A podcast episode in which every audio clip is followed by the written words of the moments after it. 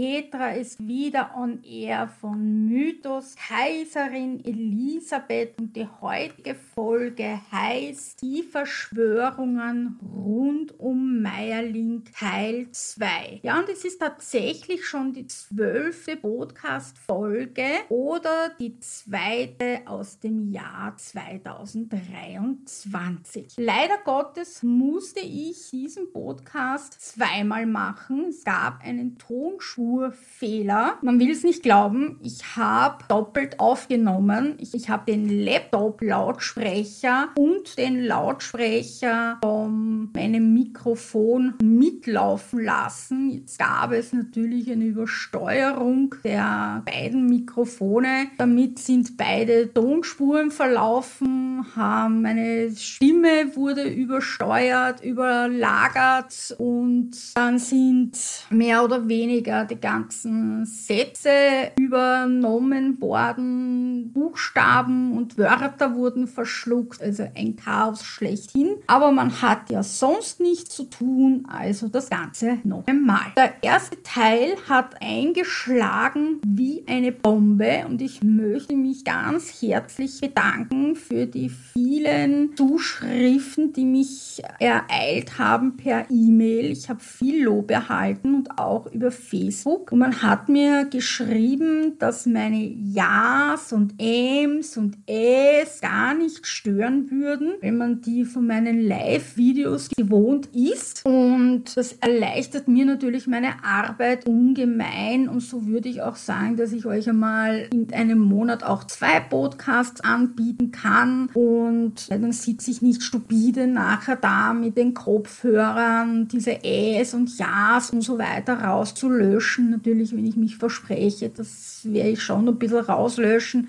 Aber ansonsten muss ich sagen, ist das schon sehr stupid, dass immer, man muss sich immer diese Frequenzen raussuchen, hundertmal anhören, zusammenschneiden, wieder zusammenstoppeln. Und ihr habt mir auch gesagt, dass man das hört, dass man diese Schneiderei oft hört. Dann gibt es oft Wörter, die man verschluckt oder gar nicht mehr richtig zusammengestoppelt werden. Also das fällt jetzt weg. Also ich danke euch für diesen, also für diese Mutmachung eigentlich. Ich wäre nicht auf die Idee gekommen, gekommen, obwohl ich mir andere Podcasts angehört habe, die sogar die Versprecher drinnen lassen. Aber da ich ja doch viele Passagen habe, wo ich vorlese, das freue ich mich dann doch nicht, dass ich das drinnen lasse. Aber wenn ich mich sonst verspreche, ja, was soll's. Aber ja, bei anderen Podcasts ist es wirklich auch so, dass die die M's und A's und Ä's drinnen haben. Also warum ich nicht auch? Also so viel Perfektionist darf man dann auch nicht sein. Aber wenn die Tonspur natürlich überlagert wird, wenn man so blöd ist wie ich, dass man den Lautsprecher nicht ausschaltet. Dann sitzt man halt an einem Dienstag um 9 Uhr am Abend und macht den ganzen Krampf noch einmal. Gut, also, dann beginnen wir mit Teil 2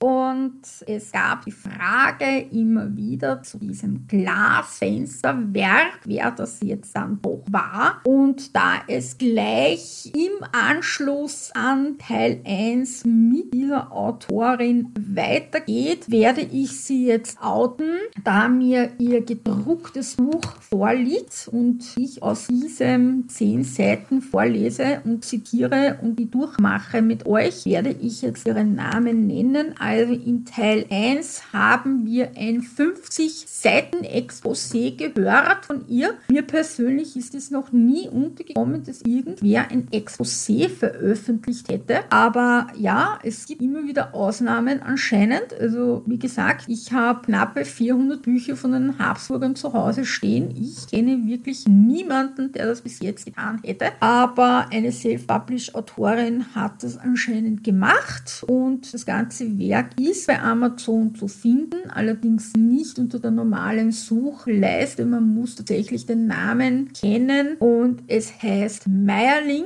ganz einfach. Und die Autorin heißt Heike Susanne Rock, also Richard Otto Gustav Gustav und das Werk kostet 5,99 Euro.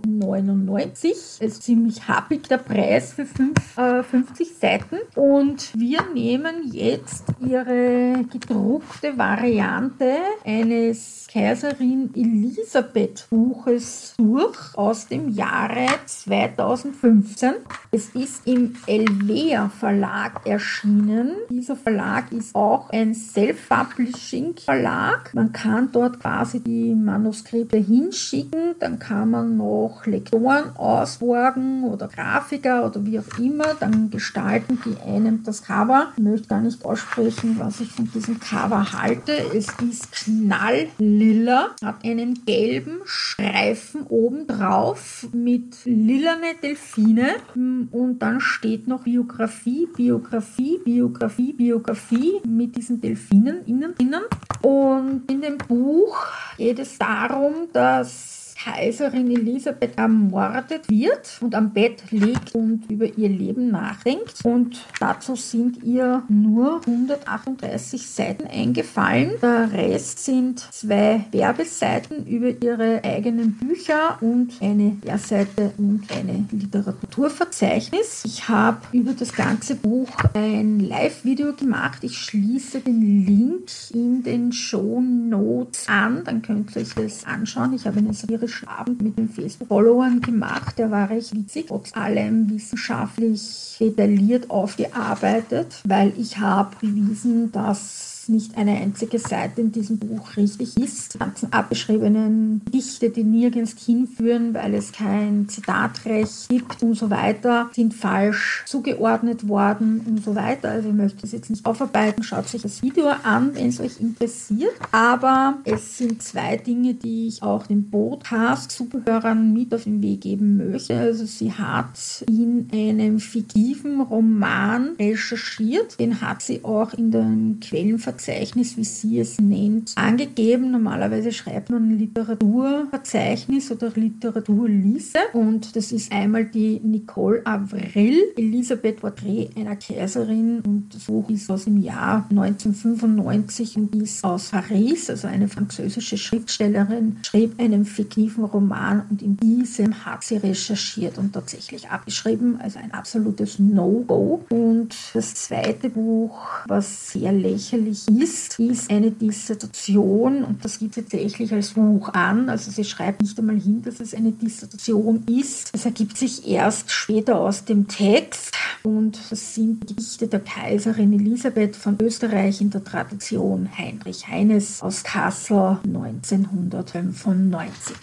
Sie selbst ist eine studierte Germanistin, hat auch evangelische Religion studiert und war dann Grundschullehrerin Lehrerin und ist heute Reisebegleiterin für ihren Mann, der mit Bus durch, durch Europa fährt und sie schreibt Bücher, unter anderem Der Kanarienvogelmord, einmal Dresden nicht zurück, scheißt die Wand an und der vorliegende Roman über Kaiserin Elisabeth fliegt, schwarze Möwe fliegt, Kaiserin Elisabeth die ungeschönte Wahrheit. Kurz bevor Elisabeth stirbt, wir finden uns auf Seite 112, fällt ihr ihr Sohn ein und und das Kapitel heißt Rudolf und die Katastrophe. Und so wie ich das jetzt gesagt habe, meine ich es auch, weil so fängt dieses Kapitel auch an. Ach ja, Rudolf. Und ich werde es so wie bei dem Freitagabend machen. Ich werde es euch vorlesen, werde immer wieder meine Gedanken einfließen lassen oder euch sagen, was falsch ist oder euch Personen erklären, weil es sind auch keine Personen erklärt, beschrieben. Es gibt keine Vornamen. Es gibt auch nicht immer die richtige Titelbezeichnung und so weiter. Aber das erzähle ich euch, wenn wir dann bei dieser Textpassage angekommen sind. Rudolf und die Katastrophe. Ach ja, Rudolf. Rudolf war von Anfang an ein Problemkind. Nicht, weil er Probleme verursachte. Nein, die anderen hatten Probleme mit ihm. Der Hof erwartete, dass er wie sein Vater würde. Aber Rudolf war intelligent, weltoffen, liberal und geistig engagiert. Schon bei seiner Geburt legte Franz ihm den Orden des goldenen Vlies in die Wiege und ernannte ihn zum Oberbefehlshaber der Armee, einen Säugling. Doch Rudolf entwickelte sich zu einem schwächlichen Kind, das lieber verträumt in der Ecke saß, als mit Zinnsoldaten zu spielen. Sein Vater nannte ihn deswegen das Krepierl. Besonders liebte er Gisela und es glich einer Katastrophe,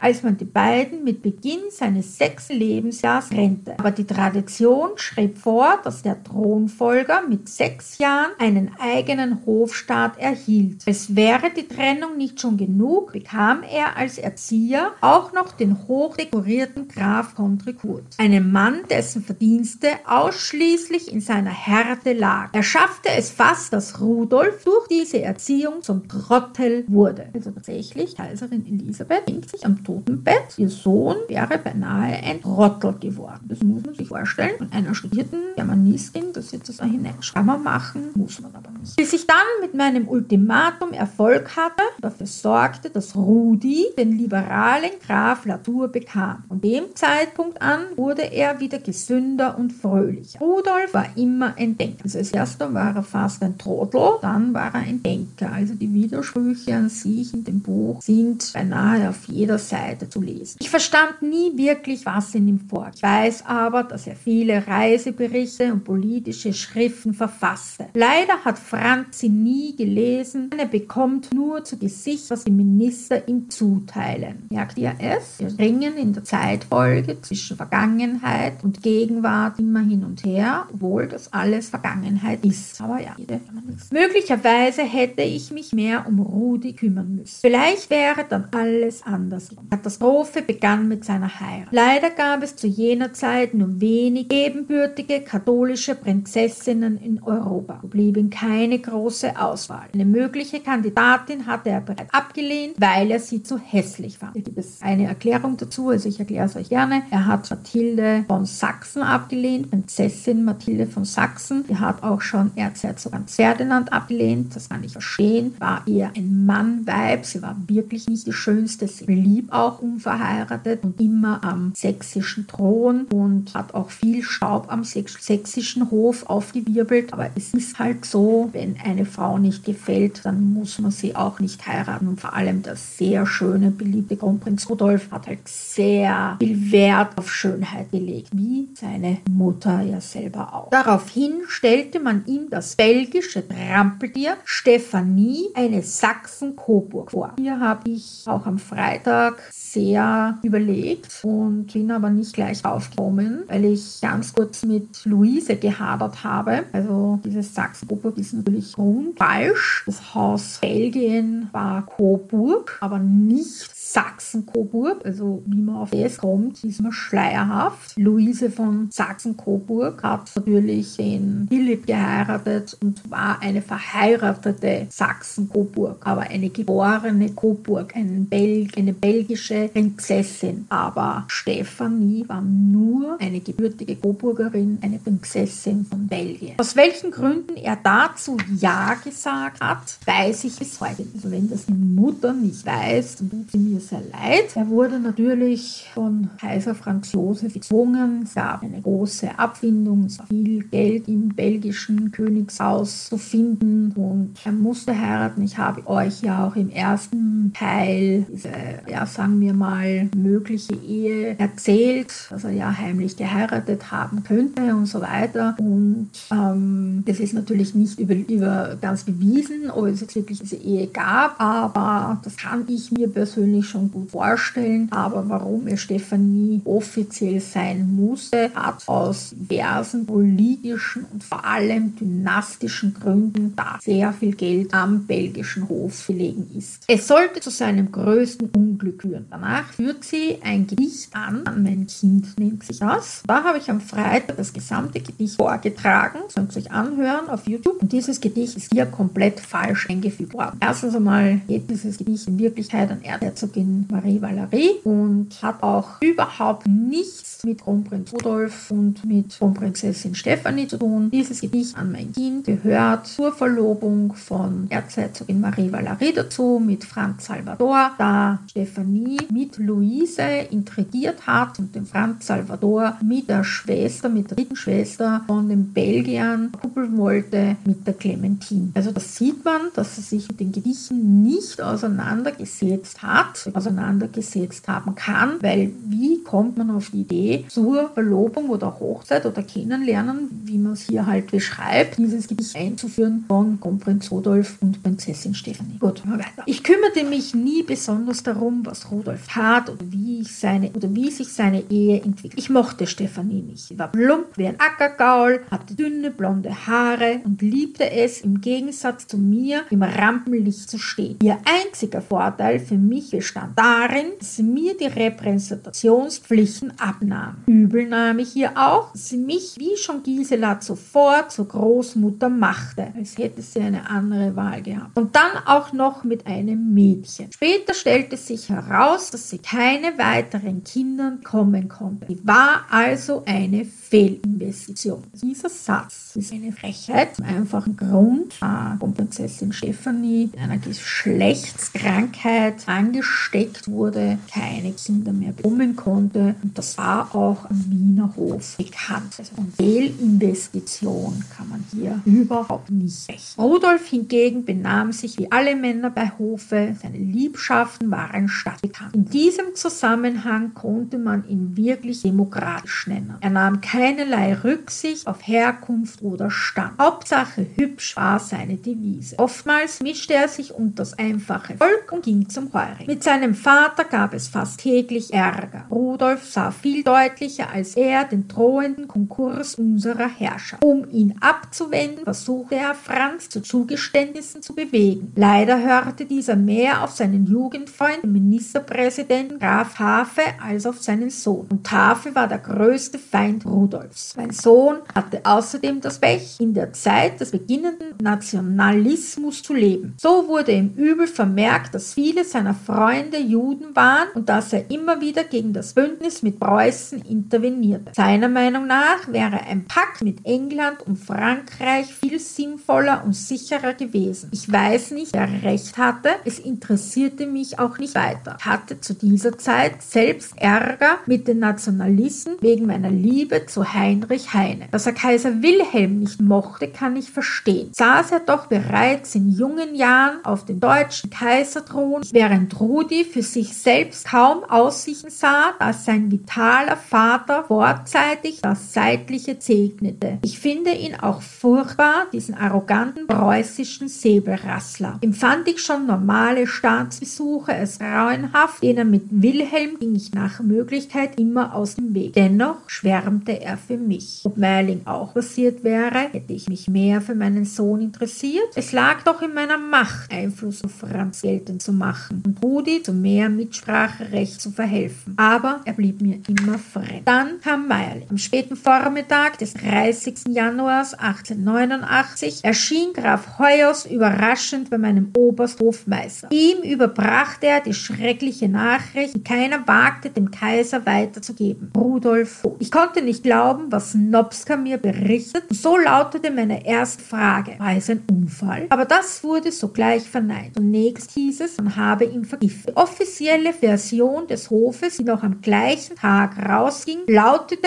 der Kronprinz sei an einem Herzschlag verstorben. Aber nachdem der Arzt aus Merling zurückkam und berichtete, kam heraus, Rudolf hatte erst ein junges Mädchen und dann sich selbst erschossen. Franz wollte es nicht wahrhaben und bezeichnete seinen eigenen Sohn als einen Schneider und feige flüchtenden Hirsch. Ich habe das noch nie in meinem Leben gehört. Was ist das für eine Aussage bitte? Wo steht das? Da hätte ich gern bitte die Passage und das Zitat heraus. Das nirgends gefunden. Selbstmord, ein habsburgischer Thronfolger. Wer sollte das glauben? Warum? Angeblich weigerten sich die Ärzte, ein falsches Obduktionsgutachten abzugeben abzugeben. Und dann wurde in eingeweihten Kreisen doch bekannt, dass er zuvor seine letzte Geliebte Mary Wetscherer umgebracht hatte. Man verscharrte sie schnellstens unter absoluter Geheimhaltung im Heiligen Kreuz. Scharte ist auch unbedingt nicht das Wort, das man hier in dem Zusammenhang lesen will. Hierzulande ist diese Variante bis heute nicht ans Tageslicht gekommen. Andere Staaten gingen damit weniger diskret um, aber die Zensur in Österreich und seinen Ländern hatte wieder perfekte Arbeit geleistet. Die Ärzte schrieben in ihrem Gutachten, Rudi müsste in einem Wahnsinnsanfall gehandelt haben. Deshalb erhoben sich sofort Stimmen, ich sei schuld. Ich hatte das verrückte Wittelsbacher Blut mitgebracht. Aber Sophie war genauso eine Wittelsbacherin. Aus Verzweiflung darf kein Thronfolger hier sterben, denn dann könnte man ja die Schuld am Hofe suchen. Ich zweifle bis heute den Selbstmord an. Das ist definitiv nicht korrekt. Sie ging ja dann nur mehr in Schwarz, war sehr depressiv, sinnierte viel über den Tod nach und fiel immer wieder in ihre Schockstarre und so weiter und hat sich ihr restliches Leben, also neun Jahre, gefragt, warum hat sich Rudolf umgebracht. Als ich um Abschied zu nehmen das Trauerzimmer betrat, sah ich einen Toten auf der Bahre liegen. Man hatte ihm einen Verband um den Kopf gewickelt, aber kein bisschen erinnerte mich an meinen Sohn. Mit Hilfe von Wachs waren Kopf und Gesicht rekonstruiert, die Hände unter einer Decke versteckt. Das ist nicht korrekt, weil das Gesicht war ohne markante Schussverletzung. Die Schussverletzung war nur ein kleines Loch im Kopf und das Wachs war erst bei der Einbalsamierung für die Hofkapelle gekommen und die Hände sind unter der Decke versteckt worden. Das erkläre ich aber dann schwarz. Nichts an ihm schien mir vertraut. Er hatte an seiner Stelle dort gelegen. Immer wieder steigen Zweifel in mir hoch. Aber wenn da nicht Rudolf lag, wo war er? Sprach nie darüber mit keiner Menschenseele. Sollte es ihm gelungen sein, zu verschwinden, wollte ich niemanden auf die Spur bringen. Der das geschafft hätte, wie würde ich ihn beneiden? Alle Umstände dieses Todes schienen auch mir sehr verwirrend. So hieß es zunächst, seine Geliebte habe ihn vergiftet, dann sei er an einem Herzschlag verstorben und zum Schluss konstatierte man Selbstmord. Feuers hatte unerwartet schnell mit der ersten Mitteilung Wien erreicht. Und er kam zu mir, statt zum Sekretär des Kaisers gehen. Ich musste es Franz beibringen. Eine furchtbare Situation, denn noch glaubte ich an Rudolfs natürlichen Tod. Dann kam auch noch Baronin Wetscherer, die Mutter von Mary, und wollte wissen, wo ihr Kind sei. Stimmt nicht, weil Elisabeth ließ Baronin Helene Wetscherer kommen und die beiden führten ein Vier-Augen-Gespräch. Elisabeth teilte Helene mit, was mit ihrer Tochter passiert ist und der ganz genaue Wortlaut ist nicht bekannt. Den hat auch Helene nicht ganz exakt wiedergegeben. Auch ihr berichtete ich die Katastrophe und verpflichtete sie zum Schweigen. Ein furchtbarer Tag. Mir selbst wurde untersagt, zur Bestattung mit in die Kapuzinergruft zu fahren. Warum eigentlich? Ich war doch seine Mutter. Wieder einmal wurde ich ausgeschaltet, obwohl es um mein Kind. Später erfuhr ich, dass der Wagen mit dem Sarg von Schimmeln gezogen wurde. Warum? Das Protokoll schreibt vor, Rappen vor den Leichenwagen zu spannen. Und hier ausgerechnet Pferde in der Farbe der Unschuld. Nach dem, was in Meierling passiert sein sollte,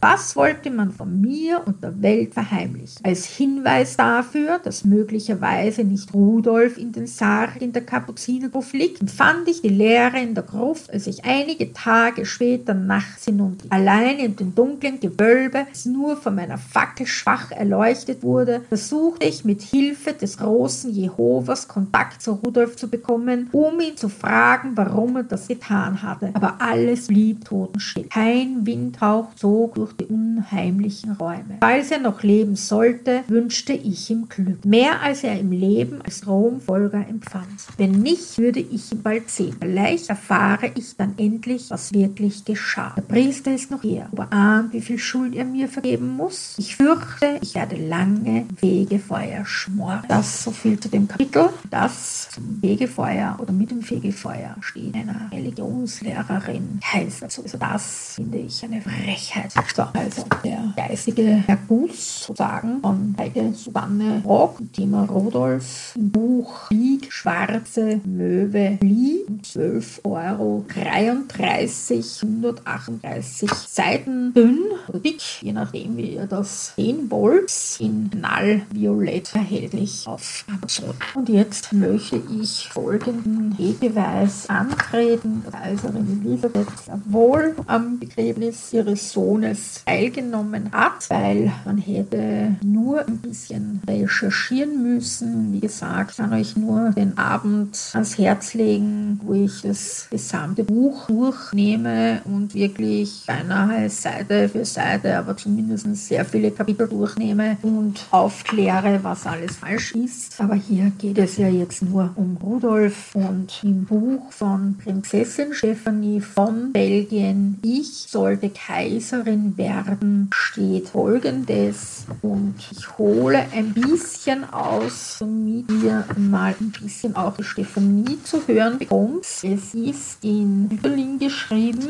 und hoffe, dass ich nicht zu sehr stottere, bemühe mich deutlich vor. Dennoch, der Tod hat mich von einem angstvollen, sorgenvollen und trostlosen Zusammenleben erlöst. Allein um welchen Preis? Alles, meine und des Landes Zukunft, schienen zerschellt, für die ich vieles geduldig ertragen hatte. Was blieb, war eine brennende Stelle in meinem Herzen. Unbarmherzig strömten Hoffnungen und Lebensinhalt dahin. Sie schmerzte lange, diese Wunde. Sie war wie der Biss einer giftigen Schlange. Nichts konnte sie schließen und heilen und ich fühlte erst Linderung, als ich es vermochte, mich Demut unter Gottes Hand zu beugen.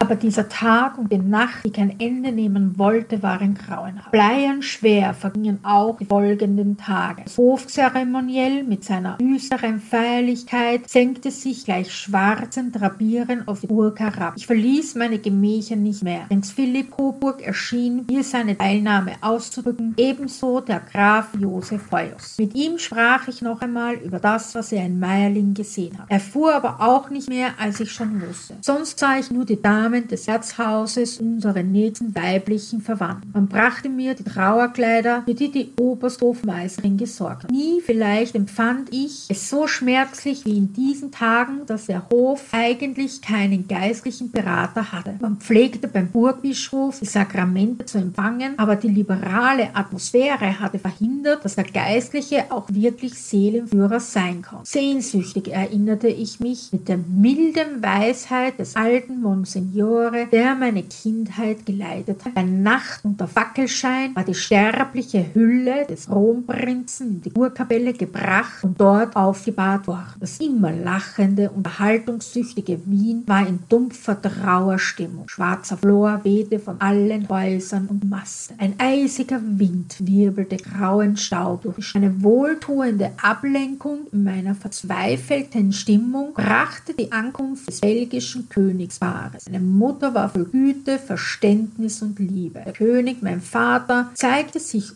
ungewöhnlich teilnahmsvoll für mich, aber er war entrüstet über die Schmach, die man seiner Tochter zugefügt hatte durch die ihm das Ansehen seiner Familie befleckt schien. Königspaar blieb bis über die Trauerfeierlichkeiten in Wien. Ihre Nähe gab mir mein Selbstvertrauen allmählich zurück. Meine kleine vierjährige Elisabeth brachte diese schreckliche Zeit in ihrem Zimmer. Man behütete sie auf das Sorgfältigste und ließ sie keinen Schritt hinaus. Ich selbst führte sie an die Bahre ihres unglücklichen Vaters, bezeichnete ihre Stirn mit einem Kreuz und brachte die Kleine dann wieder in den Frieden des Kinderzimmers zurück. Auch ich hatte zum ersten Mal einen Wohlling. Die kleine Elisabeth war mir ein großer Tod. Ihr Lächeln und Klapper verscheuchte auf kurze Zeit meine Schmerzen und Sorgen. Auch meine Mutter beschäftigte sich aufs Zärtlichste mit dem kleinen, holden Mädchen, dessen unschuldiger Liebreiz wie eine Blume in dieser traurigen Zeit anmutet. Wiederum bei Nacht mit dem ganzen finsteren Bomb der spanischen Etikette wurde dann der Sarg des Kronprinzen zu den Kapuzinern überführt. Die Beisetzung begann mit einem großen Requiem. Das gesamte Erzhaus, zahlreich eingetroffene fremden Souveräne und Fürstlichkeiten, der Hofstaat, das hohe Militär und das diplomatische Korps, Ballastdamen und Sternkreuzordensdamen füllten die Oratorien und das Wort. Hier sah ich die Kaiserin zum ersten Mal seit jener schrecklichen Stunde wieder. Wir waren beide tief verschleiert. Pagen trugen unsere Schleppen, seitlich befanden sich die Hofdamen. Die Kaiserin erwiderte meine Verbeugung auf gleiche Art. Sie sprach kein Wort, keine Miene veränderte ihr Gesicht. Fürs Erzbischof von Wien unter Affilenz der hohen Geistlichkeit segnete den Toten ein. Kaiser und alle männlichen Fürstlichkeiten sowie die Herren der Suite, diplomatische Korps und das Militär begleiteten den Sar bis zur Gruft. Ein großes Trauerdejeuner vereinigte in der Hofe alle anwesenden Fürstlichkeiten. Traue Feierlichkeit im Verein mit dem düsteren Aufwand vermochten nicht das Gespenst der schrecklichen Tat von der Tafelrunde zu bannen. Aber die kaiserlichen Eltern wie die anderen Anwesenden waren überzeugt, dass die Tat einer geistigen Zerrüttung entsprungen war. Auch die Kirche hatte diese Auffassung zu eigen gemacht. Die außerordentliche Teilnahme aus allen Teilen der Monarchie bewies die Anhänglichkeit an das Herrscherhaus. Am schwersten aber schien der Verlust jenen zu sein, die in dem liberalen Kronprinzen nun ihren Kaiser betrauerten. In Deutschland bekundeten Kaiser und Volk mehr als rein konventionelle Trauer und Frankreich sah sich eines Mannes beraubt, der mit vielen Interessen dem französischen Volk verbunden war. Hingegen konnte Russland nicht verhehlen, dass es in ihm nicht einen Freund, sondern einen Feind verloren hatte. Als die Todesnachricht Petersburg erreichte, waren die Einladungen zu einem großen Hofball für den 7. Februar bereits ergangen. Die Festlichkeit wurde aber trotz der Todesnachricht nicht abgesagt, nur wurde für den Abend als Farbe der Kleidung schwarz bestimmt. So erschienen die Damen im schwarzen, dekoltierten Kleidern. Der schwarze Ball von St. Petersburg war ein treffender Ausdruck der dort herrschenden Gefühle. Man trug der Konvention äußerlich Rechnung, aber man fühlte sich erleichtert, dass ein erbitterter, gefährlicher Feind Russlands für immer dahingegangen war. Die Beweise der Teilnahme aus aller Welt und allen Ländern der Monarchie kamen Tag und Nacht zu mir. Die Hofpost und Telegrafenämter mussten verstärkt werden, um den Dienst zu bewältigen können. Mein Hofstaat und ich konnten kaum die Berge von Briefe und Depeschen durcharbeiten. Für mich eine sehr wohltuende Ablenkung. Dieser Sturm der Sympathie bildete den deutlichen Beweis, welche Stellung der Kronprinz und ich in den Herzen der Bevölkerung eingenommen hat. Ganz Österreich-Ungarn wollte von seinem zukünftigen Kaiser, aber auch von seiner zukünftigen Kaiserin Abschied nehmen. Das von Stephanie von oder um also Kaiserin Elisabeth im schwarzen Kleid mit Schlepp, um den Beweis anzutreten, dass Kronprinz Rudolf nicht mit Schimmel oder mit Krabben zur Kapuzinerruf gebracht wurde, habe ich recherchiert. Leider ist mir das nicht gelungen. Ich habe mir dann die Fotos angesehen vom Begräbnis. Also es waren tatsächlich Schimmel, die ihn zur Kapuzinerruf gebracht haben. Ich habe in keinem Buch eine Erklärung dazu gefunden, warum hier tatsächlich weiße Schimmel statt schwarze Rappen vorgespannt waren. Ich kann mir das nur so erklären, dass es vielleicht wegen der begangenen Sünde der Fall war. Man darf nicht vergessen, Selbstmörder galten immer in der katholischen Kirche als Sünder. Vielleicht wollte man hier zeigen, darf zwar in der Kapuzinerruf geschattet werden, aber du bist trotzdem ein Sünder. Ich weiß es nicht. Ich werde mich erkundigen. Sobald ich die Antwort habe, werde ich sie euch mitteilen. Ich habe mir das extra aufgeschrieben. Jedenfalls habe ich noch ein paar extra Informationen zum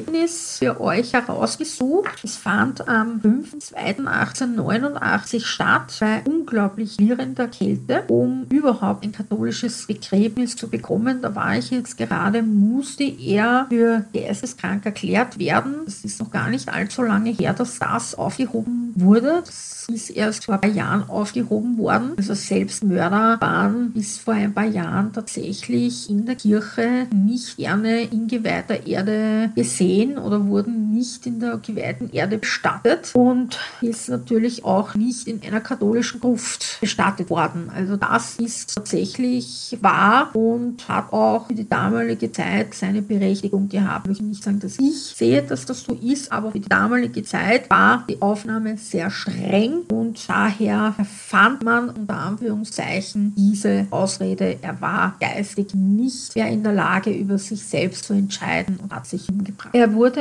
in der Hofburgkapelle aufgebahrt. 100.000 Wiener wollten von ihrem Kronprinzen Abschied nehmen. Die haben tatsächlich bei dieser klirrenden Kälte ausgeharrt. Er war ja unglaublich beliebt beim Volk. Tatsächlich haben es nur 20.000 Menschen zum Sarg geschafft. Hier sind ja jetzt bei der Erklärung, warum die Hände unter der Decke waren, damit ihm die Menschen nicht mehr angreifen konnten, ihm irgendetwas von den Händen ziehen konnten, wie irgendeinen Siegelring oder sonstiges. Er hatte auch Handschuhe an, aber trotzdem, man betatscht ja dann auch eine Leiche. Er war einbalsamiert, also er hatte einen glänzenden Kopf durch diese Einbalsamierung und sah etwas eigenartig aus durch diese vielen Kerzen rund um ihn. Dann war auch noch, gab so Blumensträuße rund um ihn. Sah diese Szene etwas eigenartig aus. Es gab Heulattacken, Weinkrämpfe, hysterische Anfälle von Frauen, von Familien und so weiter. Es gab Schlägereien vor seinem Sarg, sodass der Mob dann schließlich und endlich von der einschreitenden Polizei weggezogen werden musste und die Hofburgkapelle dann die Tore verschlossen hat und gesagt hat, aus, Ende, Schluss, wir machen da jetzt zu. Das hat überhaupt keinen Sinn. Der Mob muss vom Sarg weg, weil sonst passiert da noch was. Und dadurch mussten tatsächlich 80.000 Menschen auf die letzte Ehre verzichten, weil eben so ein paar Hanseln keine Rücksicht hatten. Bis zum Tod seiner Mutter, also neun Jahre lang, stand der Sarg neben seinem Onkel, Erzherzog Ferdinand Maximilian, der mit allen Ehren als Kaiser Maximilian von Mexiko in der Kapuzinergruft gestartet wurde. Das steht auch heute noch auf seinem Sarg und es gibt auch ein Sterbebildchen von ihm, das existiert heute noch. Da stehen zwei Sprüche drauf, die möchte ich euch gerne vorlesen. Bei dem Herrn ist Verzeihung, bei dem Herrn ist Erbarmung und überreiche Erlösung. Psalmen 129, 4, 7. Und dann steht noch, wenn eure Sünden wären wie Scharlach, sollen sie weiß werden wie Schnee. Buch Jesaja 1, 18.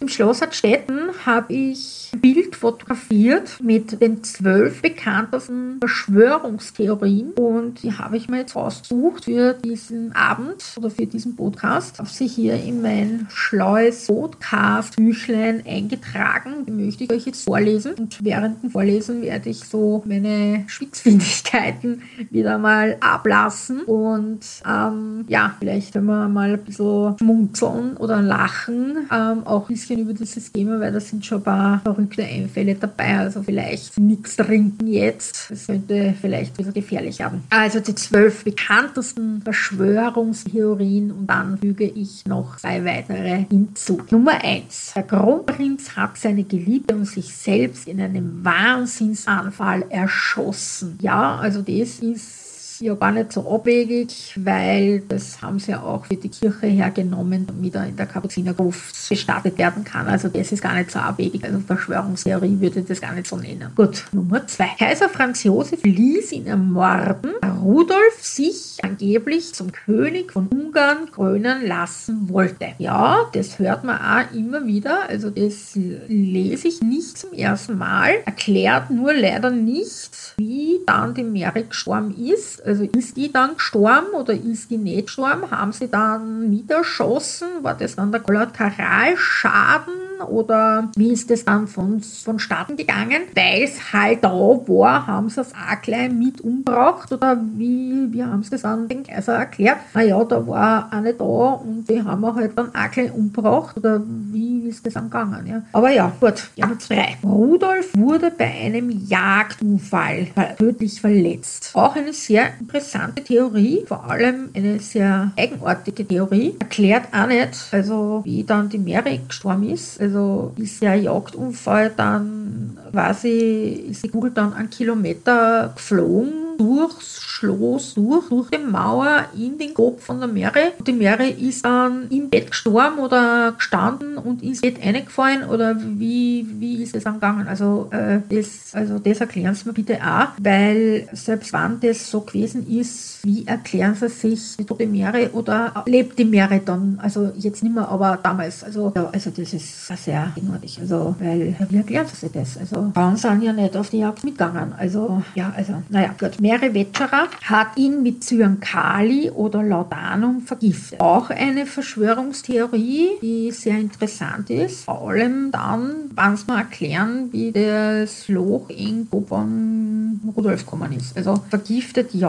und dann hat sie ihn erschossen, so nach dem Motto, jetzt schaue ich, ob es erst recht tot ist oder wie hat sie das gemacht. Also als erster vergiftet die und dann der schießt die und zum Schluss hat sie ihn dann noch da hängt und da soffen oder was. Also und dann hat sie sich erschossen. Okay, gut, das könnte man noch annehmen, aber ähm, ja, also so nach dem Motto, wenn ich dich schon ermorde, dann ermorde ich gleich ein paar Mal, weil das ist schaut, dass du überhaupt tot bist. Also total als tot sozusagen. Gut, der Kronprinz ist an einem Herzinfarkt gestorben. Ja, ja, okay, mit 30, mit sehr viel Morphium, Geschlechtskrankheit, ja, gut, könnte sein, theoretisch, ist gar nicht unmöglich in Wirklichkeit, aber beim Umfallen, beim Herzinfarkt hat er sich dann den Loch im Kopf gehaut und Mary hat einen Schlaganfall gehabt, ist dann auch gleich mit umgefallen und hat sich ein Loch im Kopf gehaut oder hat sie beim, beim Reiten ein Loch im Kopf gehaut oder wie ist es dann zustande gekommen? Also selbst wenn der Rudolf im Herzinfarkt gestorben ist, wie kommt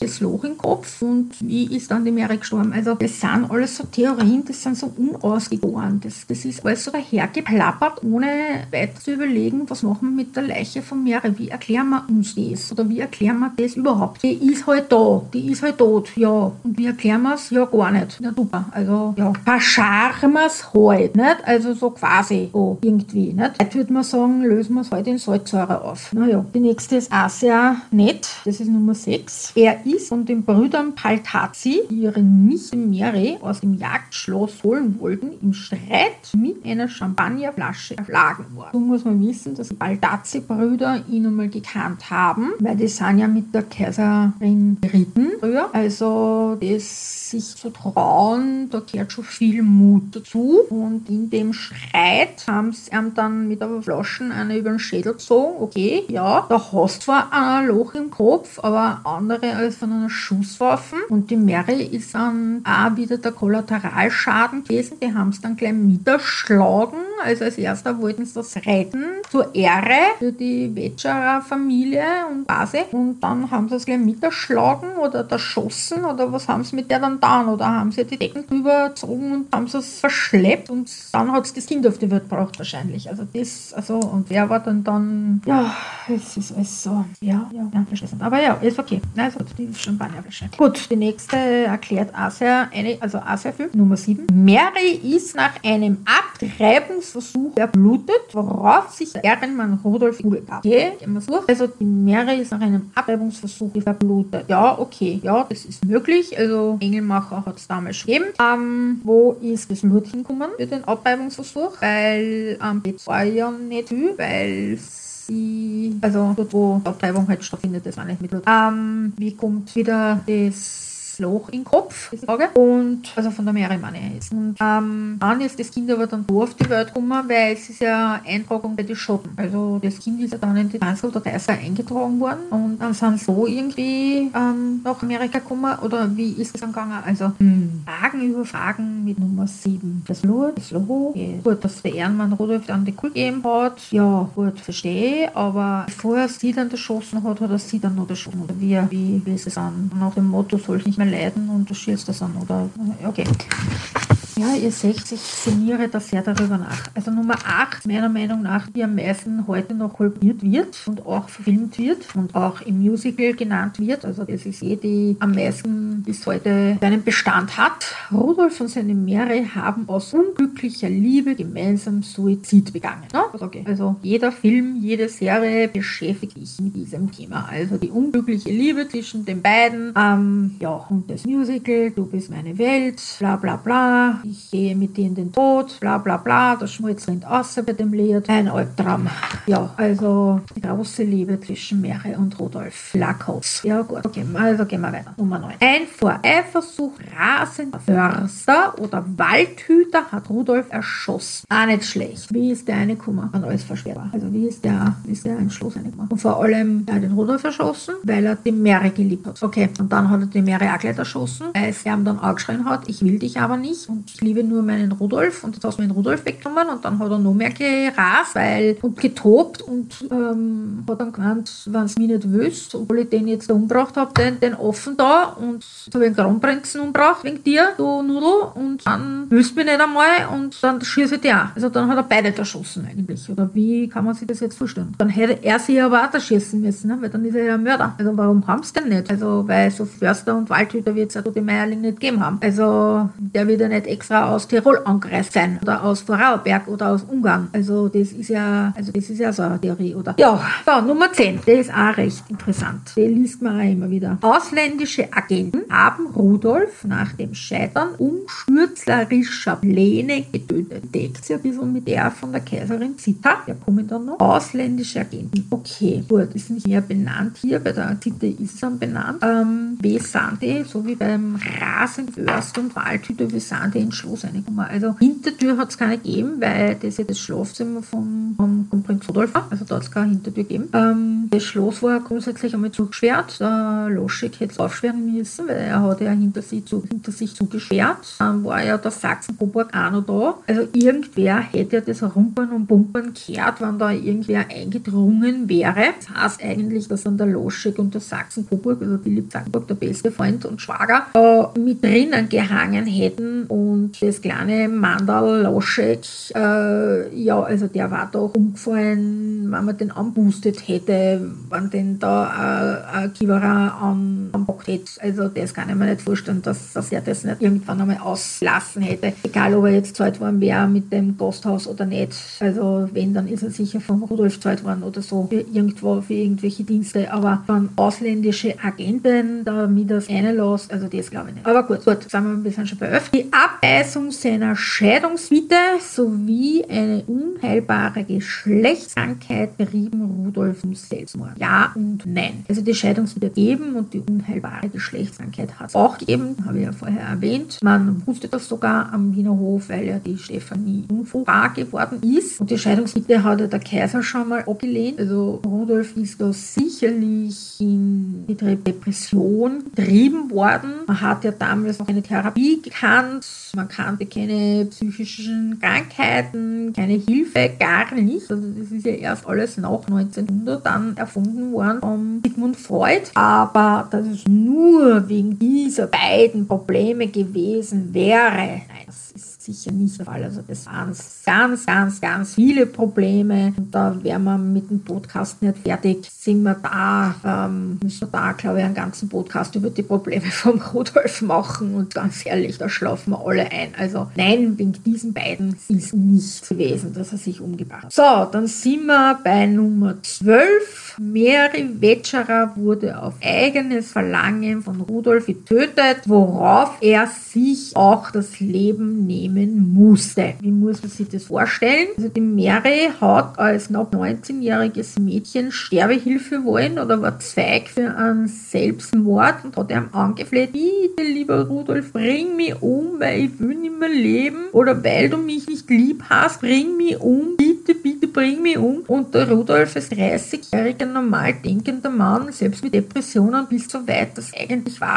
also ich bin da kein 19-Jährige um oder knapp 19-Jährige. Ja, also das ist auch so eine Theorie. Also gut, dann, dann bringt das um und dann kommt er drauf, er würde als Mörder dastehen und dann bringt er sich selber um. Also das hat nicht Hand Fuß. Also so viel Intelligenz schreibe ich dem Rudolf bis zum Schluss vor äh, zu, wenn ich das ich sag, so weit hat er denken können, dass er, dass er egal wie er das dreht und wendet, dass ein Mörder von der Merkel gestanden war. Es war ihm vielleicht das Kronprinz eh nichts passiert, das weiß ich nicht, wie das damals ausgeschaut hätte, aber ja, also ja, die, also Verschwörungstheorien, ja, die sind halt immer sehr witzig. So, nicht dabei, wie ich schon angekündigt habe, ist Kaiserin Zitas Theorie. Sie hat ja da auch immer eine behauptet, ihr ganzes Leben lang. Die hat ja immer gesagt, dass französische Agenten, also hier ist es jetzt benannt, deswegen teile ich es als reizend ein, französische Agenten des Politikers Georges Clemenceau sollen nach Merlin gekommen sein und hätten den Kronprinzen ermordet. Grund durch diese Intrige verlor Österreich sein Ansehen gegenüber dem Konkurrent Frankreich und Russland. Bestätigt er das nie oder bewiesen. Also hier ist schon mal ein kleiner Fehler passiert, weil Konkurrent Frankreich war nicht Wahl, im Gegenteil, die waren Verbündete, ähm, war eher der Russland der große Konkurrent, die Stefanie gerade in ihrem Schreiben oder in ihrem Buch bestätigt. Also da hat sich liebe Zita schon einmal geirrt. Und auch hier die Frage, wie hätte das der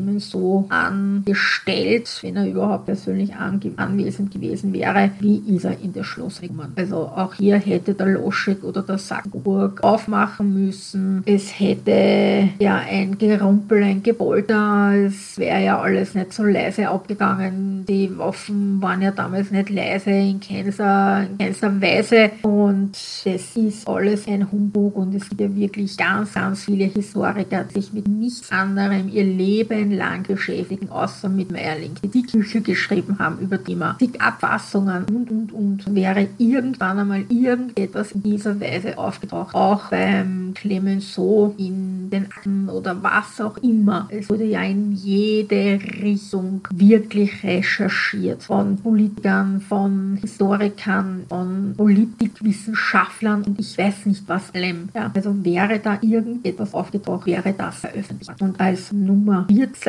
gebe ich jetzt noch die Verschwörungstheorie von Heike Rock an. Die behauptet seit Monaten in gewissen Facebook-Elisabeth-Gruppen, dass ihr Schiffspassagierlisten vorliegen, also Auszüge davon, dass beide nach USA gefahren sind mit dem Schiff. Und ich frage mich jetzt schon schon langsam, ich hoffe, dass jetzt bald einmal das Meierling-Buch erscheinen wird. Also es war ja schon voriges Jahr angekündigt, weil es so lange auf sich wartet. Und wenn es kommt, werde ich es euch ähm, wissen lassen. Wir sind durchnehmen mit euch und werde mich dann dieser ganzen Verschwörungstheorie widmen. Und sie behauptet da, dass eine Passagierliste vorliegt und ich frage mich, mit welchen Namen sich beiden so derartig geoutet haben, dass es aufgefallen ist, war es Mary Habsburg oder Rudolf Wetscherer. Ich habe keine Ahnung, was da drauf gestanden ist, aber das behaupte ich jetzt schon seit Monaten in den Gruppen, dass hier das vorliegt und dass es Ende aus gespannt wird.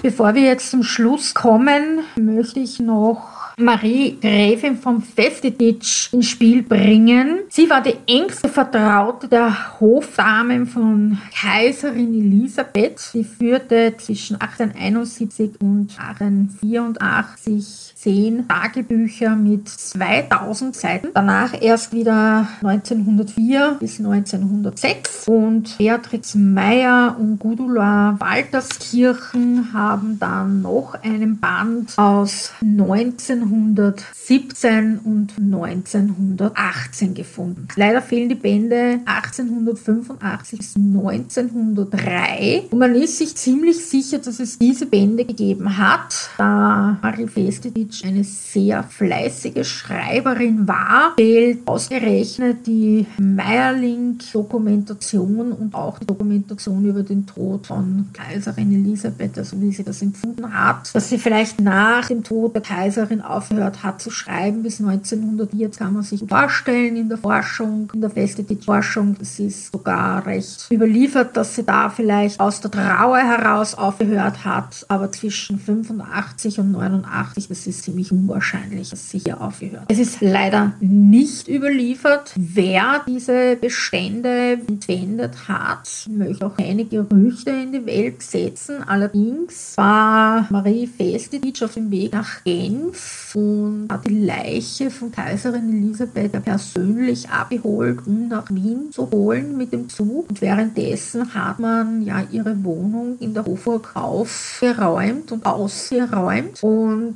es war Erzherzogin Marie Valerie, die ihr nie gesonnen war. Also sie hasste sie wie die Pest. Wie sie immer gesagt hat, erstens einmal, was schreibt die Feldeditsch da ständig in ihren Tagebüchern rein? Was steht da drinnen über meine Mutter und über alle anderen? Kann man sogar in ihrem eigenen Tagebuch nachlesen, dass sie sich das einmal gefragt hat. Und sie war auch immer gegen die Feldeditsch, weil sie gesagt hat, sie nimmt viel zu viel Einfluss auf meine Mutter und deswegen mochte sie sie auch nicht. Also ich glaube, dass hier Marie Valerie die Bände entwenden ließ, um hier nicht etwas ans Tageslicht zu bringen, was die Familie nicht. Das halt dann ausgerechnet auch 86, 87, 88 mit Inge Maldig, es wahrscheinlich nicht beschrieben gewesen sein werden, nehme ich an. Allerdings gibt es aus 1906 eine Eintragung im Tagebuch. Marie ging zwischen 1904 und 1906 noch einmal auf Reisen und sah sich alle Schlösser, alle Länder, alle Städte,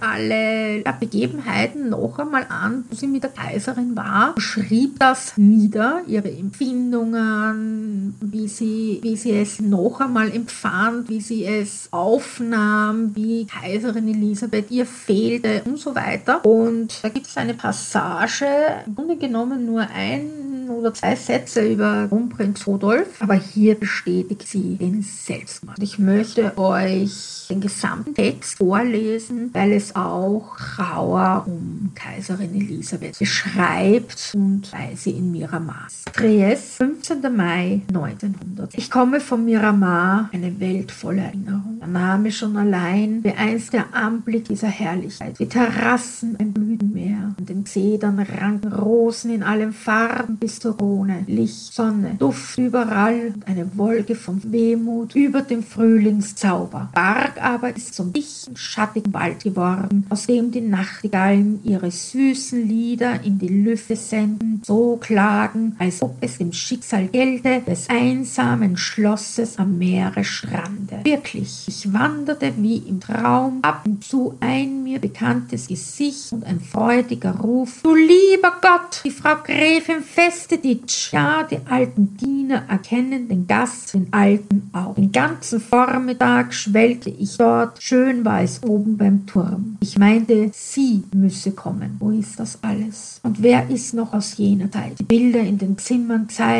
was sie gewesen. Eigentümlich hier am Strande Miramar. Der Herr einst hier erschossen von Verrätern, weit überm westlichen Meer ein Schauspiel. Der Held als Leiche kehrte er. Sie, die Heldin, lebend im Wahnsinnsnacht dahin im eigenen Land. Im Süden ein anderes Schloss im Zaubergarten. Die Herrin, die schönste Kaiserin einst, in Lieblichkeit, Anmut und Hoheit, ihr keine gleich, von Mörders Hand das Herz durchbohrt, in Einsamkeit, Verlassenheit, unbemerkt, von der die Schutz und Hilfe hätte sein sollen, sank sie auf den harten Boden hin. Und sie, die die Lüge hasste, in einem Gewebe von Lüge gebettet, leitet war sie in die stille Gruft langer, langer Wacht. Dazwischen liegt Lagrammer, der Kronprinzen Wundergarten. Wie ein Bouquet auf blauer Flut gewiegt, liegt es im Sonnenlicht. Und er, in des Lebens voller Blüte, von eigener Hand geknickt, schläft neben seiner gemordeten Mutter, seinen ewigen Schlaf. Armer alter Kaiser, dem der Lebensabend in Einsamkeit gehüllt. Ich verstehe das wohl. Beatrix Meyer und Rudula Waldkirchen führen folgenden Satz an. Trotz ihrer Diskretion steht die Marie Westeditsch mit dieser Bemerkung, dass Kronprinz Rudolf Selbstmord begangen hatte und nicht, wie bis heute gemunkelt wird, einer Verschwörung.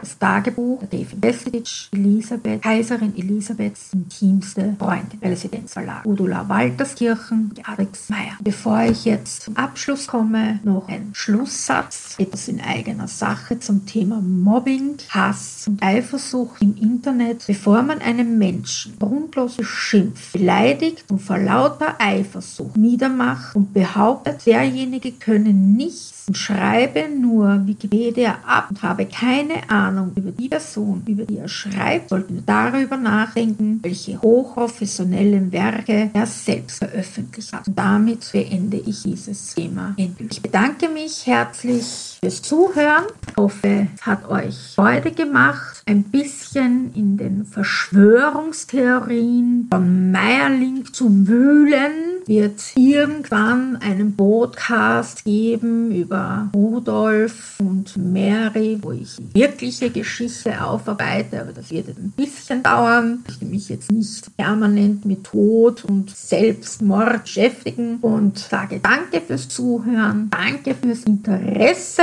Bis zum nächsten Mal, eure Petra. Servus und Baba.